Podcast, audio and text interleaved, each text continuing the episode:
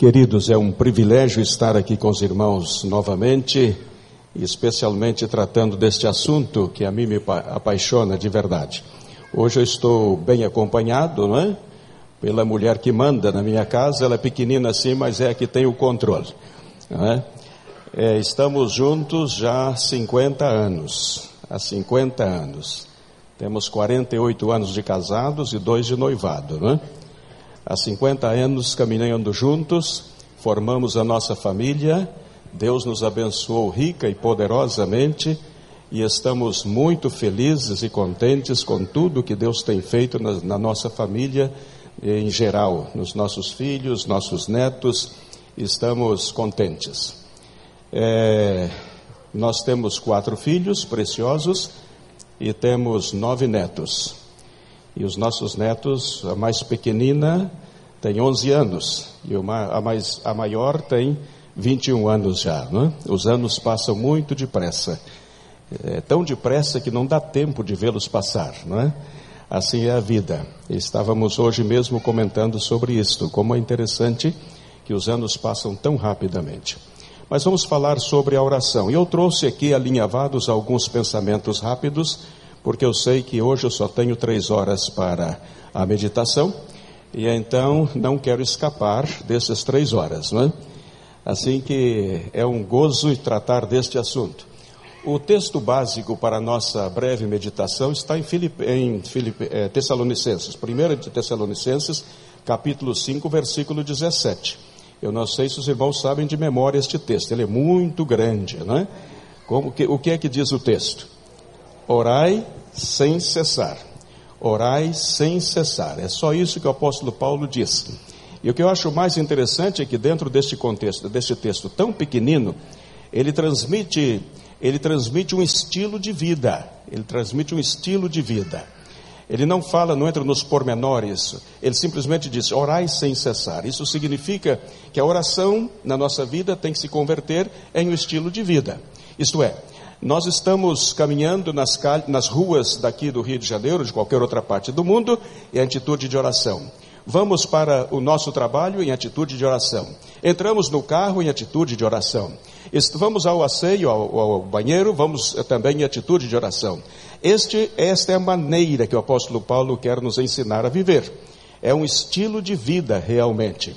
Não faz falta, e muitas vezes algumas pessoas pensam que orar sem cessar é entrar dentro do seu quarto, fechar a porta, apartar-se das coisas do mundo e simplesmente estar ali de joelhos diante de Deus, clamando, intercedendo permanentemente, apartando-se de tudo mais que, que diz respeito à nossa própria vida do dia a dia. Não, não é isto.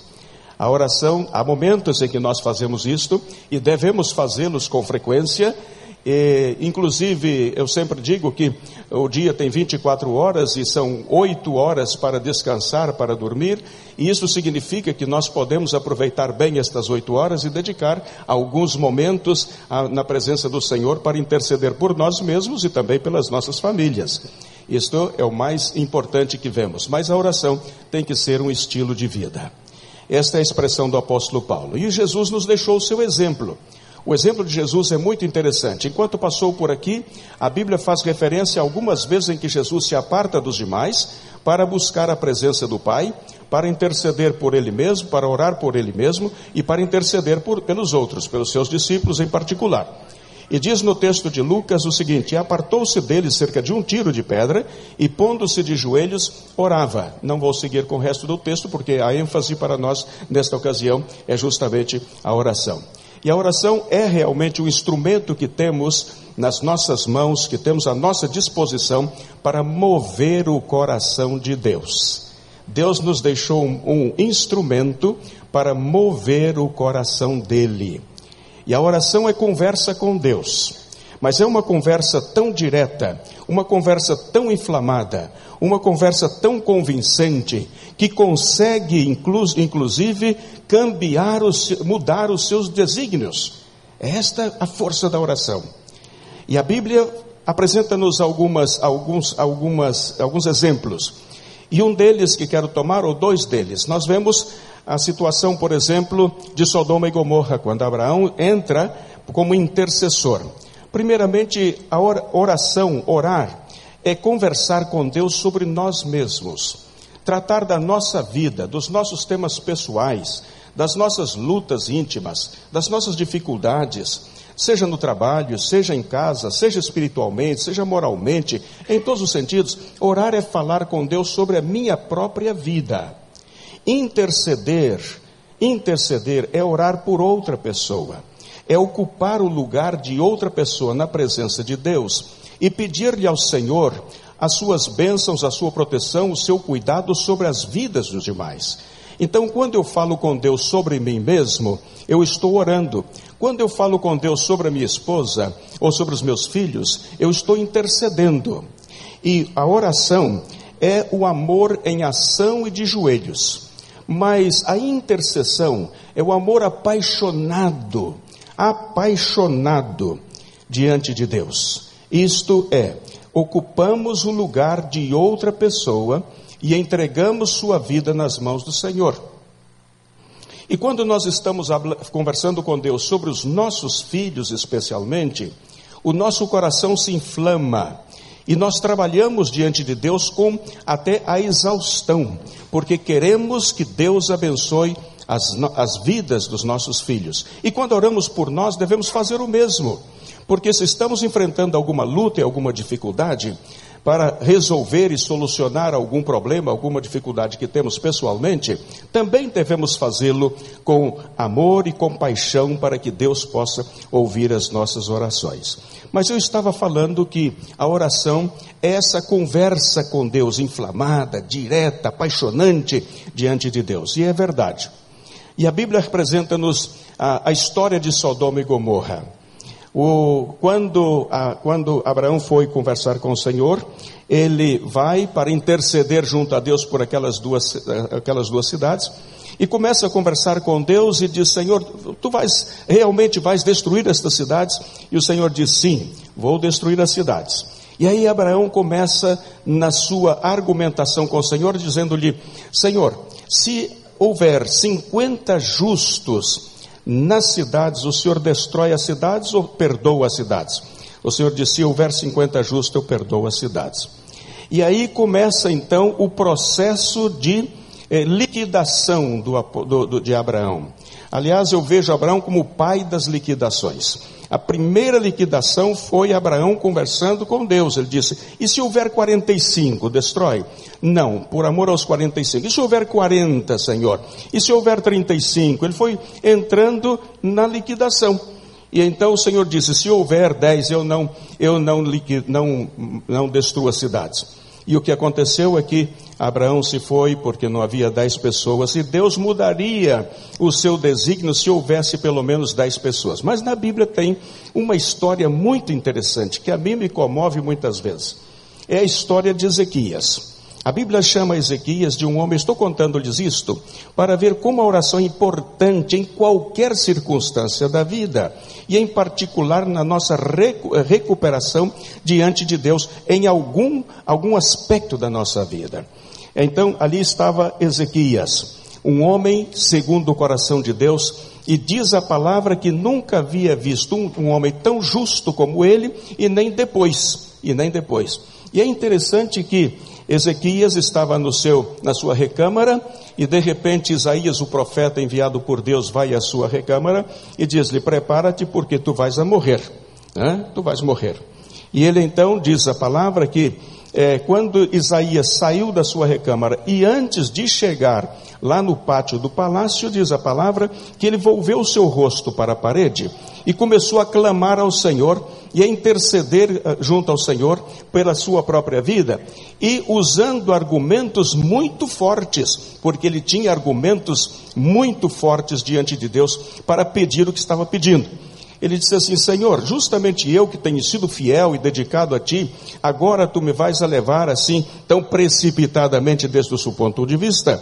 E então o Senhor, depois que ele estava chorando e clamando diante de Deus, ele conseguiu mudar o, o desígnio de Deus para a sua própria vida. E então Isaías, quando Isaías estava chegando lá no, no pátio do palácio, diz: Volta lá e diga a Ezequias que eu vou dar-lhe mais 15 anos. A força da oração. Nós temos este, este privilégio dentro do contexto do universo criado por Deus, somos as criaturas que podemos conversar diretamente com o Criador sem nenhuma preocupação, sem nenhum problema. E orar é entrar, é entrar no coração de Deus e descobrir quais são os projetos que Ele tem, os desígnios, as determinações para as nossas próprias vidas. Se queremos descobrir e saber que é o, que, o que Deus quer para a nossa vida, nós precisamos dobrar diante de, do Senhor. Orar é expor-se diante de Deus, é abrir-lhe a porta da alma, do coração e permitir-lhe uma, um, uma, um exame profundo da nossa própria vida. Algumas pessoas têm medo de dobrar os seus joelhos diante de Deus, porque sabem que os olhares perscrutadores do Senhor vão penetrar o mais íntimo da sua vida e descobrir até aquilo que ele pensa que está escondido, é lá no recôndito do seu coração e da sua alma, mas Deus chega onde tem que chegar. E então, orar é isto.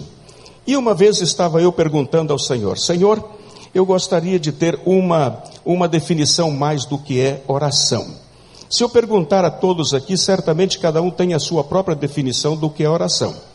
Mas eu queria uma, uma definição é, mais é, recente, mais nova.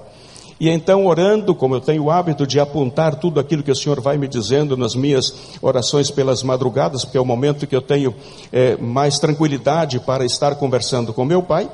E então, naquela madrugada, estava pedindo-lhe uma nova definição e ele deu-me uma definição. E ele disse-me o seguinte: que oração é audiência privada com o Pai na sala do trono da graça. Esta é a definição do Espírito Santo. A audiência privada com o Pai na sala do trono da graça. E então eu fiquei a pensar: o que significa isto, Senhor? E naquele momento o Senhor fez, o Espírito fez-me recordar uma experiência que eu havia tido quando era jovenzinho, visto na televisão, aquela experiência de John Kennedy, que naquela altura era o homem mais poderoso do mundo, que tinha, que tinha uma autoridade tremenda sobre todo o mundo naquele tempo, e então aquele, eh, aquele homem estava na sala, numa das salas do, da Casa Branca, preparando-se para uma cerimônia muito protocolar, que seria receber receber as credenciais dos embaixadores, dos novos embaixadores acreditados nos Estados Unidos. E então, naquele momento, ninguém podia entrar naquela sala sem passar primeiro pelo Serviço Especial de Segurança e também ter autorização expressa do presidente para entrar naquele salão, porque ia começar aquele momento tão importante. Mas de repente a porta do salão se abriu e alguém entrou por entre os convidados e Kennedy, que estava sentado à mesa, preparando-se para o início da, da, da cerimônia, é, aquele, alguém entrou, passou por debaixo da sua, da sua mesa, porque tinha uma portazinha, ele abriu, a, a, o menino abriu a porta, passou por debaixo, sentou no colo do presidente, pegou uma, uma caneta e começou a fazer rabiscos. Qualquer um foi. Aí, nesse momento, eu comecei a pensar o que o Senhor queria me dizer. Era John John, o seu filho, que já tinha dois ou três anos, e ele não precisou, primeiro não precisou passar pelo serviço de segurança da Casa Branca e também não precisou uma autorização expressa do pai. Por quê? Porque quem estava sentado naquela cadeira era o papai. E então tinha acesso livre, ele podia entrar e sair a hora que ele quisesse. E então aí pude entender esta definição do Espírito Santo. Oração é audiência privada com o Pai na sala do trono da graça. Quem está sentado lá no trono da graça não é somente o Rei dos Reis, o Senhor dos Senhores, o Criador do universo, quem está sentado lá naquela, naquele trono é o Papai. E por isso eu posso entrar a qualquer hora do dia e da noite, abrir a porta sem necessidade de passar, entre aspas, pelo serviço de segurança dos céus e tampouco pedir autorização.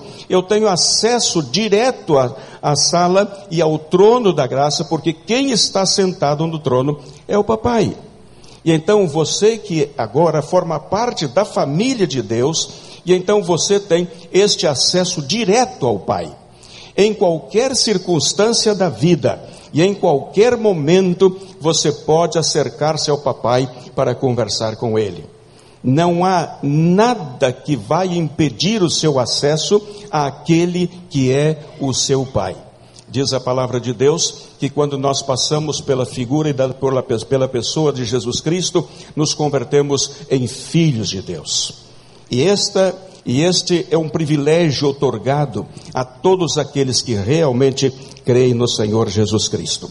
Outro, outro aspecto interessante é a experiência dos mesmos discípulos de Jesus. Quando eles estavam com Jesus, puderam viver com ele, conviver com ele ao longo de três anos, e puderam observar a sua relação com o Pai através da oração. E então, quando chegou o momento próprio, eles simplesmente falaram com o Senhor Jesus: Senhor, ensina-nos a orar. Ensina-nos a orar. Eles não pediram nada mais ao Senhor Jesus. Eles não pediram uma vida cômoda, eles não pediram recursos para desenvolver a obra naquela ocasião, eles não pediram tampouco que os protegesse da perseguição, não protegesse da morte, que guardasse as suas famílias, não. Eles pediram, Senhor, ensina-nos a orar. Eles estavam pedindo ao Senhor Jesus a chave que abre todas as portas, a chave que soluciona todo e qualquer problema. Eles sabiam pela experiência de Jesus que se eles aprendessem a orar, então eles teriam todas as respostas que necessitam para as aflições do seu coração e para as necessidades das suas famílias também. Aqui está o segredo do sucesso. Aqui está o segredo de uma vida mais que vencedora. O apóstolo Paulo pode dizer assim: em Cristo somos mais que vencedores, porque a história do apóstolo Paulo é uma, é uma história de oração permanente, de intercessão permanente. Assim que nós temos este privilégio. O Senhor Jesus ensinou-lhes a orar e nos ensinou também a orar, e agora nós temos aquilo que é mais importante, o instrumento mais importante para encontrar as respostas às necessidades mais intrínsecas do nosso coração. É a oração. Então, quando a pessoa está enfrentando uma dificuldade, como superar alguma alguma adição, como superar alguma dificuldade, como superar algum problema, como superar qualquer circunstância difícil da vida, você já tem a chave. A chave se chama oração. O inimigo não resiste àqueles que estão caminhando de joelhos diante de Deus. O inimigo não resiste. Aliás, a Bíblia diz em, Tiago: sujeitai-vos, pois, a Deus, resisti ao diabo, e ele fugirá de vós. Isto serve para toda e qualquer circunstância da vida. Os momentos mais íntimos que nós temos as aflições internas que temos, as preocupações que passam na nossa mente e no nosso coração, têm uma resposta e têm uma solução. E a resposta é instrumentalizar a oração. Se nós usamos os nossos joelhos, seremos sim mais que vencedores em Cristo. Então, por que devemos orar? Porque não há outra alternativa válida para as nossas vidas. Queridos, podemos buscar aos conselheiros, podemos buscar aos psicólogos, podemos buscar a qualquer outra pessoa de nossa confiança, podemos buscar a qualquer indivíduo, mas a solução e a resposta está na oração. Assim que o segredo é aprender a orar, aprender a instrumentalizar este instrumento que Deus nos deu, esta bênção que Deus nos deu. Por isto, eu acho que é importante que aprendamos a orar. Eu não sei aqui qual é a sua experiência com o Senhor. Qual é a sua experiência? Uma vez um pastor, jovem pastor, me perguntou, Pastor Rangel, eu estava falando a um grupo de pastores, mais ou menos uns 600 pastores, sobre a oração e de repente eh, falei acerca da importância dos joelhos. E o jovem me perguntou, pastor, por que de joelhos? Por que de joelhos? Eu não tinha uma resposta na hora, mas enquanto ele perguntava, eu estava pensando na resposta que poderia dar-lhe. Por que de joelhos? Então ele disse, pelo menos por quatro razões. Pelo menos por quatro razões. E a primeira razão é porque Deus merece. Ele deseja e requer que nós andemos de joelhos. Ele é o Rei dos Reis. É o nosso Pai, mas Ele é também o Rei dos Reis.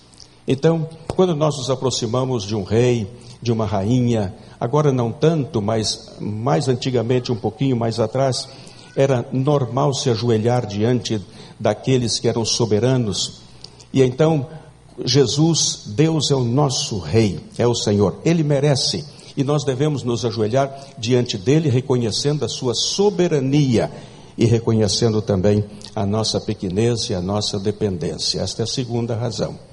Porque quando nós dobramos os nossos joelhos diante de Deus, estamos reconhecendo a nossa insignificância, a nossa pequenez e a sua soberania. Em terceiro lugar, porque é possível que entrem pedras nos nossos sapatos ao longo da nossa vida. E as pedras podem ser grandes ou podem ser pequeninas. Ainda que sejam as mais insignificantes, sempre causam alguma dor e alguma e ao mal-estar nos sapatos quando entram pedras nos nossos sapatos. Eu sempre, quando entra uma pedrinha muito pequenina e eu não posso tirar os meus sapatos porque a meia não, porque a meia não está inteira, então eu fico fazendo assim, trabalhando assim, até que a pedrinha entra naquela parte côncava, eu fico mais cômodo e digo, essa eu já venci, não preciso tirar os sapatos. Mas a verdade é que entram pedras nos nossos sapatos. E quais são as pedras que podem entrar nos nossos sapatos? Pode entrar nos nossos sapatos uma pedra chamada vício, pode ser a esposa, pode ser o marido, pode ser os filhos, pode ser um filho, pode ser é, um patrão, pode ser um empregado, pode ser um que era um amigo, etc. Pedras podem entrar no sapato a qualquer momento. E então é vantagem não andar de pé, andar de joelhos. Só conseguimos tirar as pedras nos nossos sapatos quando andamos de joelhos e elas não vão ferir os nossos pés. E em quarto lugar e último para terminar, porque é impossível uma pessoa que está de joelhos ser rasteirada. Nós temos um inimigo por excelência que é mestre em pôr, em passar rasteiras nos filhos de Deus. É mestre em passar rasteiras nos maridos e nas esposas. Ele é mestre é mestre em por é, passar rasteiras nos nossos filhos para atingir-nos a nós, para fazer-nos sofrer. É mestre nisto. Mas quando nós andamos de joelhos, eu tenho a idade que tenho e nunca vi uma pessoa de joelhos ser rasteirada. Assim que na vida cristã, quando nós estamos de joelhos, o diabo não tem alternativas para rasteirar-nos de nenhuma maneira. Se você quer ser realmente, como diz Paulo, eh, uma pessoa mais que vencedora, então você tem que caminhar de joelhos, então poderá dizer: Tudo posso naquele que me fortalece. Que a sua vida seja uma vida de oração, que a sua vida seja uma vida de compromisso com o Senhor. E eu quero dizer-lhe: não há impossível para a sua vida. Vencer qualquer problema, qualquer obstáculo, o segredo está nos seus joelhos. Não se ouvide disto, por favor, porque então sim você será mais do que vencedor. Que Deus nos abençoe. Amém.